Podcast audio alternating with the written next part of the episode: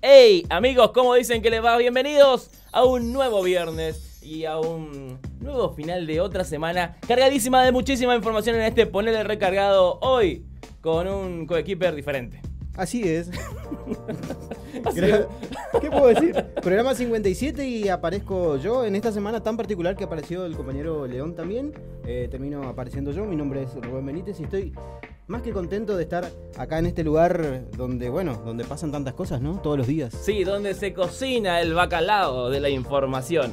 Pero con una semana particular donde tuvimos cuatro conductores, arrancamos rápidamente con este noti del día de hoy.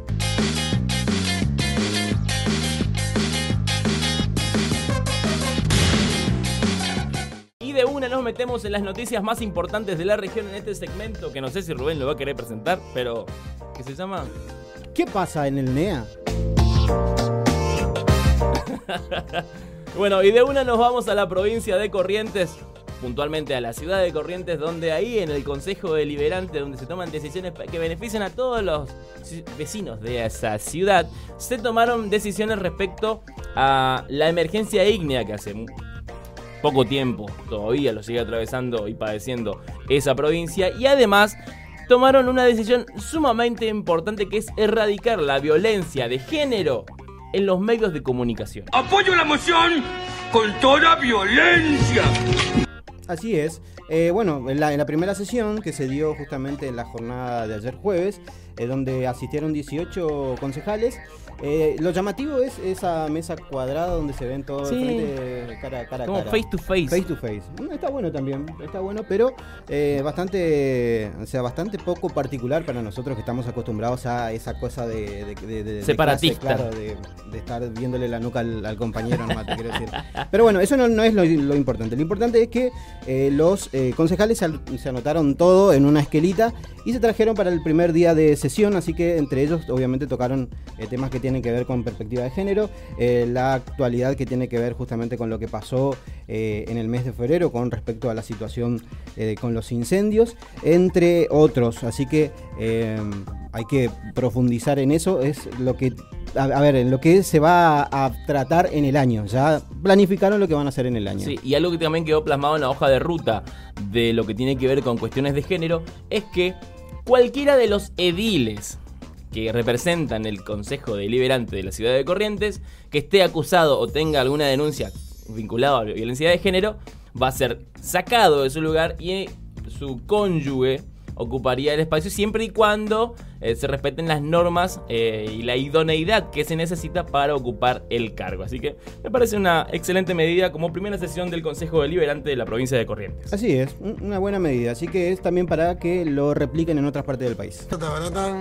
A ver, ¿cómo decirlo de una manera copada? ¿Qué es una noticia copada? Es una Sí, noticia no, no, copada. no, pero una más copada todavía. Sí, le elevamos el, el- el rango, el level. Puede arrancarle vuelta a esta noticia porque ve cualquier cosa. Y de Corrientes nos pasamos a la provincia de Chaco porque allí el Ministerio de Salud de la provincia donó cuatro mesas de anestesia de última generación al Hospital Pediátrico Castelán que va a beneficiar no solamente en lo que tiene que ver eh, en la anestesia que se, que se le da a los pacientes, a los niños, ¿no? a los pacientes pediátricos del hospital, sino también que va a tener muchos beneficios en lo que tiene que ver con el posoperatorio. Estos narcóticos harán que la operación sea un sueño maravilloso. Ah. Así es, sí, justamente una inversión de más de 7 millones y medio de pesos que eh, se van destinados justamente al hospital eh, estatal de la ciudad de, Resistencia, ¿no? Así que eso también es una muy buena noticia eh, que viene justamente a, eh, a sanear una situación bastante complicada que tiene este, la ciudad de Resistencia, ¿no? La ciudad capital de la provincia del Chaco. Bueno, las autoridades dicen de que, bueno, justamente son, este, son eh, artefactos, digámosle, ¿no? Artefáctico- artefácticos. Artefactos de último modelo, de última generación, que bueno, justamente hace de que eh, venga a darle eh, mejor eh, ordenamiento Sí. ¿no? a la situación pública eh, de niños en la ciudad de Resistencia. Sí, y de Resistencia nos vamos a Misiones porque la provincia de Misiones eh, tiene un récord, y no es un récord Guinness, sino que tiene un récord de exportación. ¿Por qué? Porque el Instituto Nacional de Estadísticas y Censos, estamos hablando del INDEC, publicó los números de exportación del año 2021. Y eh, ampliamente Misiones es la provincia del NEA que más exportó en ese año, superando incluso los niveles pre-pandemia, lo cual es mucho, muy importante. ¿Y en dónde se centra su mayor exportación? En, por supuesto, el té y la yerba mate.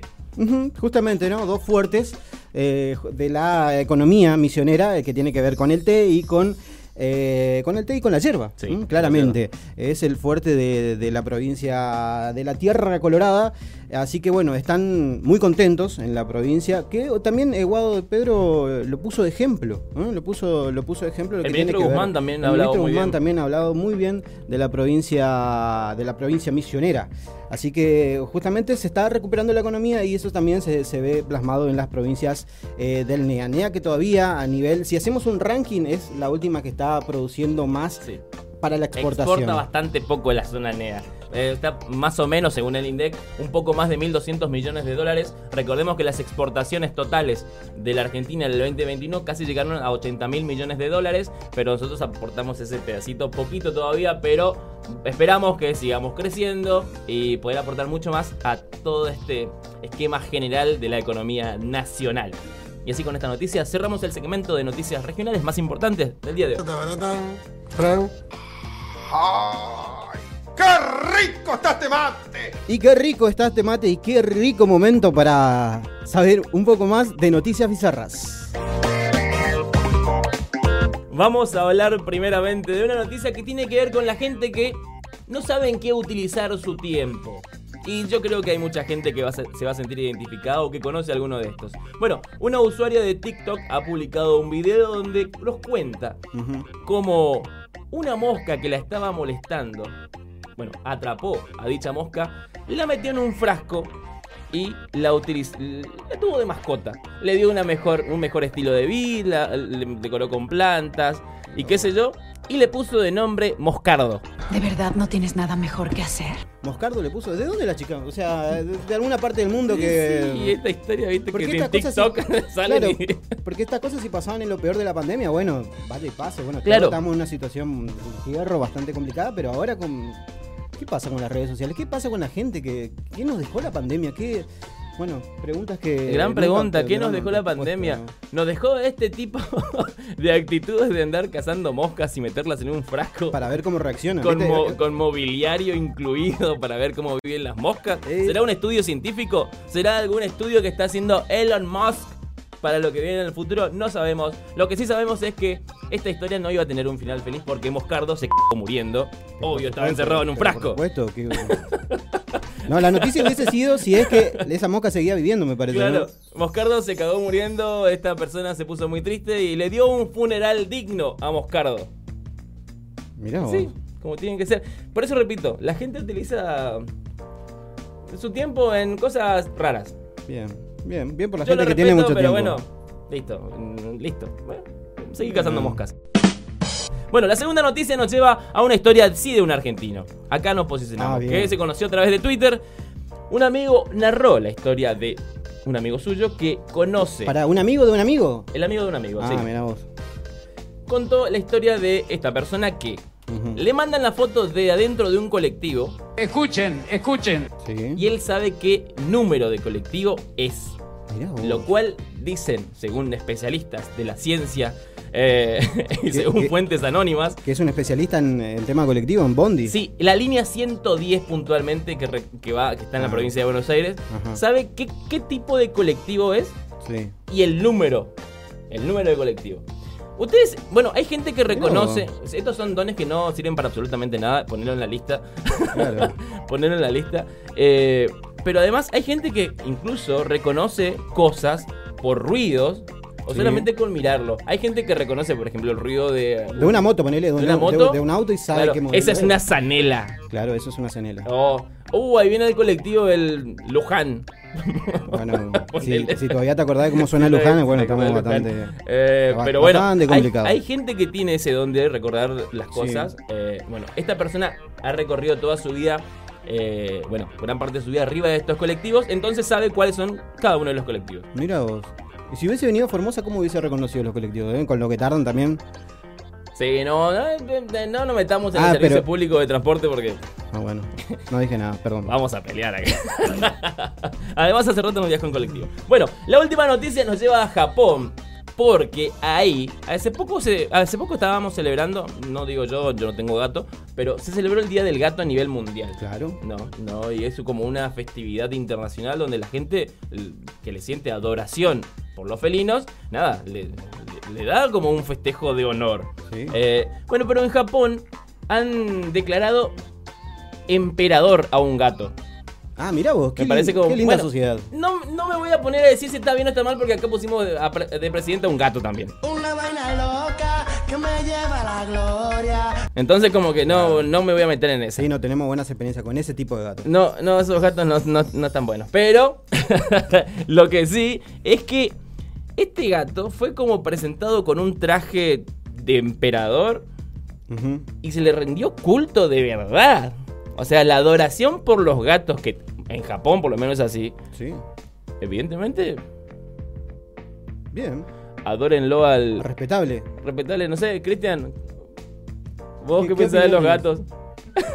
No, no, estamos hablando justamente de No, esos no, gatos. no, no, de los gatos. Bueno, es Los team, team perro, team perro. No, yo... no me caen mal los gatos. No, pero bueno, las cosas en Japón suceden de esta manera, le tienen adoración a los gatos y por ende lo hacen emperador. Así que no vamos a discutir eso, repito, porque acá pusimos a, un gato de presidente. Y así con este chiste muy básico y muy boludo, cerramos este segmento. Porque ustedes necesitan saber qué está pasando en el país. Vamos de lleno a las noticias nacionales más importantes en este segmento denominado ¿Qué pasó ahora? La p madre. Y vamos directamente al Congreso de la Nación porque allí se dio media sanción al acuerdo con el Fondo Monetario Internacional en el medio de disturbios, represión de la yuta, peleas en el recinto y una que otra chicana. Claro, como no podía faltar, eh, de todo, de todo. En el, en el Congreso como que estamos acostumbrados a que a este En tipo Suiza de... esto no pasa. Uy, disculpe, lo que pasa es que acá todos tiramos piedras. Bueno, sí, todos tiran piedras, pero esta piedra que está acá la tiraste vos y le pegaste a mi hijo. Mariano, por favor, vení un segundo. Vení, por favor. Exactamente. ¿Qué es la bendición de vivir en un país como la Argentina? Donde los que endeudaron no se desaparecieron, como que no, no están, pero votaron a favor, ¿eh? Votaron a favor. Votaron a favor. Bueno, ¿cómo salió la, la votación? Bueno, se votó anoche, en horas de la noche. Empezó, empezó bastante temprano. A las dos de la tarde A las arrancó. 2 de la tarde, eh, la, la discusión en el recinto. Bueno, la preocupación para muchos era por qué no estaba Máximo. ¿No? ¿Qué, qué pasó con Máximo? Y bueno, pero al final terminó bajando. al Bajando, recinto, votó a favor. votó a favor. Y bueno, el resultado fue 202 votos eh, a favor, eh, ya te digo, 37 en contra y 15 abstenciones. Sí, claramente había posturas. Bueno, eh, casi la. Bueno, no digo casi. Todos los de. el, el planteo este republicano dentro del Congreso, estamos hablando de López Murphy y Milley, votaron en contra, votó en contra la izquierda y se Se encuentran ahí la, la izquierda y la... Sí, coinciden la izquierda y la derecha, mirá qué casualidad. Mm. En, en una Casi votación. el mismo discurso, ¿eh? Casi, casi. Eh, eh, hay unas discurso. pequeñas cositas que los separan, pero están Pero- muy unidos ahí. Pero estuvo muy interesante también la, la disputa en Twitter. No sé si viste algo. Pasa que los diputados tuitean más de lo que legislan, ese es el Ese es el problema, me parece. Me parece que si trasladamos el recinto a Twitter, me parece que... Eh, me parece que la Vamos onda a- es de manera virtual. Vamos pero bueno, a hacer Dina- Dinamarca, ponele. además, cosas que dicen en Twitter no se animan a, decirlos, de- a decirlo dentro del no, recinto. por supuesto. Porque claramente la, la respuesta ante tantas tonterías que muchas veces representan en esta red social del pajarito, eh, bueno, no tienen sostén, sostén político ni mucho menos discursivo dentro del recinto. Pero en fin, se aprobó la media sanción, ahora va a pasar al Senado, donde según el presidente o lo que piensa el presidente va a salir de manera rápida también, porque hay un acuerdo preestablecido con los bloques opositores, así que va encaminado el acuerdo con el Fondo Monetario Internacional. Pero así como el acuerdo fue pactado, bueno, por lo menos la votación, eh, pero también fue pactado con el, con el FMI, eh, a las chicanas no faltaron en el No, por recinto. supuesto. Las chicanas no faltaron en el recinto. Si no hay show, que no haya nada, como dicen. que no haya nada entonces. Exactamente. No, pero más allá del show hay una situación en particular de un diputado chaqueño, un ex combatiente de Malvinas además, como no me estoy recordando el nombre. Eh, ah, bueno, se me fue el nombre. Que chicaneó mucho. El diputado Leiva. Leiva, diputado de Leiva de la, de la provincia de Chaco, que chicaneó mucho a los representantes de Juntos por el Cambio, que dijo, no me voy a extender mucho en mi discurso, pero están muy preocupados porque Máximo no baja al recinto. No hay nada que festejar. Nosotros así estamos por votar esta noche. Sí. Pero eh, la, a la- la- la anterior vez que estaba Máximo acá y que se votó el presupuesto o se fueron, Claro, y nadie le dio bola. nadie que- le dio bola a Máximo y ahora que no está quieren que venga a hablar. Que- Exactamente. Y se metió con la política y se metió con los liberales también, ¿no? Con los li- liberales, libertarios. Libertarios. Con los libertarios que, bueno, dijo también que eh, ellos están en el lugar, en el recinto, discutiendo esto gracias a la política. Y bueno, tiró un par de chicanas bastante graciosas en el cual se rieron, me parece que hasta, Casi- lo- hasta los propios. Me parece que se rieron los propios y los ajenos. Así que... Por eso, más que una sensación de, de ¿Qué bronca. tiene- ¿Qué tienen los legisladores chaqueños? Algo tienen, viste, que son bastante Sí, lo- elocuentes. Sí, lo tenés ahí a Sandra Mendoza, Sandra lo tenés Mendoza, al diputado él, Leiva. tenés el diputado Leiva también. Se ve que hacen un casting en, en Chaco para, para mandar a sus mejores exponentes. antes de ir a- a lo más verbo- verborrágico, digamos. Sí, es discurso medio beligerante igual, ¿viste? Como que te pega y al mismo tiempo como que te entretiene. Claro, El- también es un excombatiente. Sí, no, no, también Debe tiene, haber tiene un una línea también. política bastante clara. Y además eh, habló de esto, también habló de Cristina Kirchner, que todos sabemos que la, la protesta de afuera, los piedrazos iban hacia su despacho y le pegó a la oposición también por eso, porque en un momento aplaudieron cuando un vicepresidente votó en contra de una, de una ley y de ahora que Cristina no habla dicen que atenta contra el país. O sea, Exactamente. me parece que la oposición no tiene bien claro algunos conceptos. Pero yo no soy. como no soy legislador, entonces no voy a hablar de la oposición. Exactamente. Mira, sí voy a hablar. Pero. pero bueno, en definitiva, esto sucedió en el Congreso. Pero. Algo que también pudo haber pasado muy bien en el Congreso y es que esté eh, Nicolás Dujovne, que fue uno de los que tomó la deuda en 2018, incluso está acusado, eh, no está procesado todavía, pero está acusado de, bueno, algunas tramas oscuras en la negociación con el Fondo Monetario Internacional. Y Dujovne, ¿por qué es noticia? Porque ahora está acusado eh, y está denunciado de lavar guita y mandar dólares al exterior en una cuenta en Delaware a su nombre en los Estados Unidos. Sí, todo surge a través de una investigación periodística de una radio, de una radio de Radio del Plata, donde encontraron unos chats, unos WhatsApp del año 2015, donde él daba como instrucciones, ¿no? Un tutorial de cómo triangular guita, Guita. medio ahí, dólares para mandarlo para afuera. Eh, caso, por ejemplo, bancos en, en Uruguay, en Estados Unidos y bueno, en, en otros países así medio, medio under también. eh, Los donde- paraísos fiscales. Claro, para algún paraísiño. Eh, bueno, daba él justamente estas, eh, estas instrucciones, esta forma, cómo hacerlo. Y esto llamó bastante la atención de un abogado. El abogado, no me estoy acordando en este momento el, nombre y el apellido del señor. Pero bueno, un abogado tomó eh, esta investigación, lo llevó a la justicia y hoy es noticia el señor este, Nicolás Dujovne, ex ministro de Economía del gobierno de Mauricio Macri, que el 5 de mayo del 2018 anunciaba por cadena nacional que eh, la Argentina volvía al Fondo Monetario Internacional y que hoy se está discutiendo, ¿no? Sí. De vuelta. Así que todo tiene que ver, todo Con tiene todo. que ver con todo. Con todo. Sí. El abogado que eh, llevó la denuncia es Daniel Traba y cayó en el juzgado de Martínez de Giorgi. Eh, el tema es que está en Comodoro Pi. Exactamente, ¿no? está en Comodoro Pi, en Comodoro Pro, como le dicen algunos. Sí. Así que vamos a ver Es si el la- famoso eh, el de la máquina de escribir invisible, ¿no? Su historia es muy interesante, señor Pelmazo, eh, digo Simpson, así que voy a transcribirla en mi máquina de escribir invisible. Claro, cuando te tomo la denuncia. Cuando te toman la denuncia de sí, lo voy a anotar, lo anotaré en mi máquina de escribir invisible. Bueno, la situación es esa. Eh, Ducomne nuevamente denunciado por cuestiones vinculadas al lavado de activos, a fuga de capitales, más allá de lo que fue la toma de deuda, donde también está denunciado, eh, está siendo investigado. Así que esperemos que la justicia, como decía el presidente de la Nación eh, en la apertura de sesiones del primero de marzo, tome cartas en el asunto, investigue todo lo que tiene que ver con lo vinculado a la deuda y que paguen los que tienen que pagar. Usted está mal. Todo este maldito sistema está mal.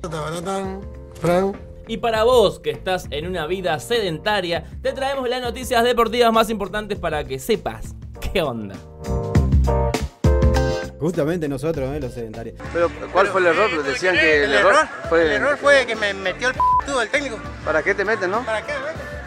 Pero bueno, eh, ya hay fecha para eh, lo que tiene que ver con el sorteo del Mundial. Va a ser el primero de abril y a mí las fechas no me cierran. ¿Qué querés que te diga? Vamos a jugar. eh, vamos a jugar. olvides. Bueno, se va a jugar eh, una nueva fase de eliminatorias. eh, la próxima semana y ya después ya viene el, sorteo. Ahí hay cosas que en, una nebulosa ahí que medio rara. Pero bueno, el sorteo se va a eh, realizar el primero de abril. eh, a las 13 horas horario Argentina, de Argentina, eh, donde se va a estar realizando en, en La, ciudad, de, Doha. de Doha. De Doha, Qatar, donde vamos a ver qué onda los bombos de los, de los grupos, ¿no? Tenemos ¿Qué onda con cabe- los bombos? Sí, qué onda con los bombos. Vamos a tener los cabezas de, los cabezas de serie, los cabezas de grupo. Vamos a tener los, los que van a estar todavía jugando los repechajes, que no, no van a estar claramente, pero van a poner ganador de, con, jugando con, qué, Claro. con tal. Vamos a ver qué onda. Vamos, pero vamos a encontrar letritas con número ahí que. Sí. Pero la escaloneta, esperemos que la escaloneta le toque un grupo medianamente que no venga a tocar eh, Nigeria otra, otra vez. vez. Nigeria, Cansado de jugar con Nigeria estoy. Me miraba y le decía, no, de nuevo, no. No, de nuevo, decía. Nigeria o Grecia, ponele. Sí, no, Tiene- harto de Nigeria y Grecia. Me tienen podrido. Así que, eh, nada. El sorteo se va a realizar, como decía Rubén, el primero de abril. Transmisión a las 13 horas, horario de Argentina. Pueden verlo tranquilamente para ver y ilusionarse ¿no? con lo que puede pasar en el Mundial, que arranca el 21 de noviembre y va a estar terminando más o menos por esa fecha, pero en diciembre. El Así 18. que, si todo sale bien y la escaloneta no pierde ritmo, vamos a estar festejando Navidad con una Copa del Mundo en el bolsillo. Ojalá son ocho partidos nomás. Y también que Rusia y la OTAN nos lo permitan. por Sí, supuesto. esperemos. Por favor. Esperemos, por, favor. Bueno, y de Doha nos venimos a la Argentina porque se va. Hoy se da inicio a una nueva fecha. eh, hoy arranca. Fecha previa a lo que tiene que ver con la próxima, que es la fecha de los superclásicos. Y hoy se puede decir que esta fecha es crucial para llegar al partido. Un partido fundamental que es la de los clásicos. Claro, eh, el famoso, la declaración cassette de los jugadores que te dicen, no, los clásicos son un partido, son un partido aparte. Que te dicen, bueno, esto me parece que son, estamos ahí, viste, con en, en el límite. Después viene el partido, los clásicos que son partido aparte. Y después me parece que ya viene eh, el bar. El bar, sí. En la Después fecha se viene 8 el bar. Así, que... tenemos esta fecha que es la, digamos, una de las últimas. Con polémicas. Con polémicas, con jugadas polémicas. Y después, bueno, van a venir polémicas, pero tecnologizadas. Está muriendo la redonda, diría Macaya Márquez. Entonces. En contra del, del, del No, VAR. no, si está bien utilizado está bueno. Pero pasa que, ¿por qué no lo implementaron al comienzo del campeonato? Me parece que. Nada. Me parece que hubiese sido una buena decisión. Pero en definitiva, River Boca, Central News, Independiente Racing son los partidos que van a estar la próxima fecha. Uh, lo que pero va a ser el fin de semana que viene. va a estar lindo el fin de semana. Va a estar lindo el fin de semana que viene. Especial para contratar el, el, El paquete de. el paquete. O- no, le pirateamos, No, no, no, pirata nomás. No hagan eso, ¿eh? No entren a Libre Fútbol, por favor, ¿eh? Recomendación. Eso, la recomendación al final también, no entren. Eh, Vamos a ver si lo hacemos. Eh, bueno, otra cosa que tiene que ver con el mundo deportivo es que en Chaco la legislatura provincial aprobó eh, a El juego virtual. el juego virtual. Exactamente, eh, el no- e-gaming. el gaming, ahí. El deporte virtual está- y ahora es considerado un deporte, incluso van a tener un montón de beneficios las personas que estén dentro de este rubro, bueno, que compitan, va a salir- van a tener un propio monotributo, o sea, me parece interesante. Sí, como se está dando justamente a nivel nacional, ya por ejemplo clubes como River, Boca ya tienen, digamos, su competencia, Sí. su liga este, Gaming. e-gaming, eh, o juegos electrónicos, como le dicen algunos, o virtuales. Bueno, la situación es esa, justamente en la provincia de El Chaco. Eh, se da un puntapié inicial en la región, ¿eh? así que eso también está bastante interesante porque da la posibilidad de que los clubes como por ejemplo Chaco Forever presente su club para la liga eh, e-gaming y así que está bastante interesante. Vamos a ver cómo se aplica eh, y si se da una, una situación en algún momento de una liga regional, ponele que en algún momento se va a dar una liga regional. Me imagino un Chaco Forever contra Sol de América en el e-gaming. en el e-gaming, ponele el FIFA ahí o el... Yo sé que acá en Formosa hay muchos que le juegan muy bien el, el LOL. El LOL la rompen los pibes. Ah, mira, bueno. Pero bueno. Yo sé que muchos pibes ganan mucha plata con, con eso. Posta, tenemos a, a, a Gule, Gule es el número uno en Hitman a nivel mundial. ¿El número uno? ¿Gule? Gule, a nivel ¿Gule? ¿Nuestro Gule? Nuestro Gule. ¿Nuestro Gule? Es el número uno a nivel. ¡Te queremos, Gule! Y te vamos a morir. Eh, y bueno, así la cosa mariposa. Estas fueron las noticias deportivas más importantes que tenés que saber antes del inicio de este fin de semana. Y ahora vamos a zambullirnos en el mundo informativo porque tenemos noticias internacionales que analizar y contarte. Y la primera noticia nos lleva a Chile porque, como sabrán y si recuerdan, hace poco se aprobó el matrimonio igualitario en Chile y en estos días se dio el primer matrimonio de dos personas del mismo sexo en ese país. Bien, una ley que fue promulgada el 9 de diciembre de 2021 y llega a, llegamos a los primeros días de marzo donde dos parejas, eh, bueno, se casaron ya de manera civil y eso es una muy buena noticia en el país vecino, teniendo en cuenta de que fue, bueno, justamente una larga lucha eh, para lograr eh, estos, estos derechos, así que eh, muy bien por eso. ¿eh? Sí, no, y nosotros lo celebramos ¿por qué? Porque quizás nosotros en Argentina tenemos ya hace bastante tiempo una ley de matrimonio igualitario aprobada en el 2010 Sí, ya. sí, Así, 12 ya se- años. Ya se aprobó hace bastante. Y bueno, hay países que latinoamericanos que se están sumando a esta movida, eh, que no es una movida, No, son no derechos, son derechos y, y la verdad que hay que celebrarlo. Y además esta situación, ¿no? De que hay que celebrar la diversidad de las familias también e incluir a las diversidades. Bueno, eso es una, es, digamos, es un tema pendiente todavía en Chile, lo que tiene que ver justamente con, eh, con los hijes. ¿eh? Sí. Así que, bueno, hay una situación, por ejemplo, en una de las parejas, eh, que, bueno, todavía hay una situación en el cual eh, tuvieron un hijo de forma in vitro. In vitro. Y que hay todavía algunas cuestiones legales que, eh, que solucionar, O resolver. o resolver De manera urgente, de diría. manera urgente en Chile. Así que bueno, ese es como el pedido también todavía de que eh, si bien los derechos se van logrando, eh, todavía falta más. Sí, y nos vamos a la contracara de esta noticia. Y es lo que sucede en Guatemala, el país que vio nacer a Ricardo Arjona. ¿Por qué lo traía, por qué lo, por qué lo traía Ricardo Arjona en la noticia? No sé. Gran país y gran artista. Sí. Eh, bueno, no me saquen de contexto. Bueno, el Congreso guatemalteco eh, estuvo tratando hace un par de días la ley de protección de la vida y la familia. ¿Qué dice esta ley? Que pena con que va a penar con prisión a las personas que se practiquen un aborto y prohíbe el matrimonio igualitario. ¿Qué podés esperar de una ley que se llama así? Protección de la vida y la familia. o ¿Qué sea, podés? No, pero verdaderamente, ¿qué podés esperar de, de una ley que, bueno, que diga ley de la. O sea, bueno, qué sé yo.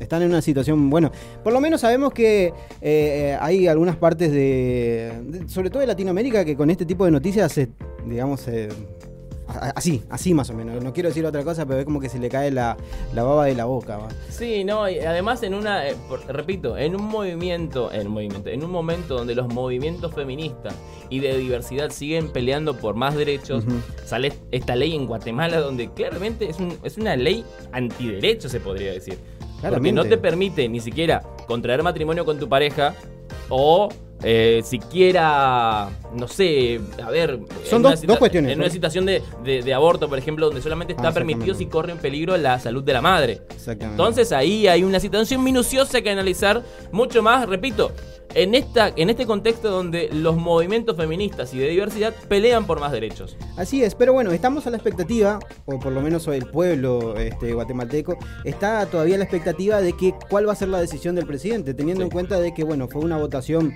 este, bastante dispareja, porque la verdad que lo ganó por goleada. Sí, de 160 legisladores que tiene el Congreso guatemalteco, solamente una decena votaron en contra de esta Y ley. bueno, así que bueno, la esperanza es de que eh, el presidente lo termine vetando, cosa que es improbable que eso suceda, pero eh, organizaciones de derechos humanos ya dijeron de que van a realizar las pertinentes denuncias por inconstitucional. Sí.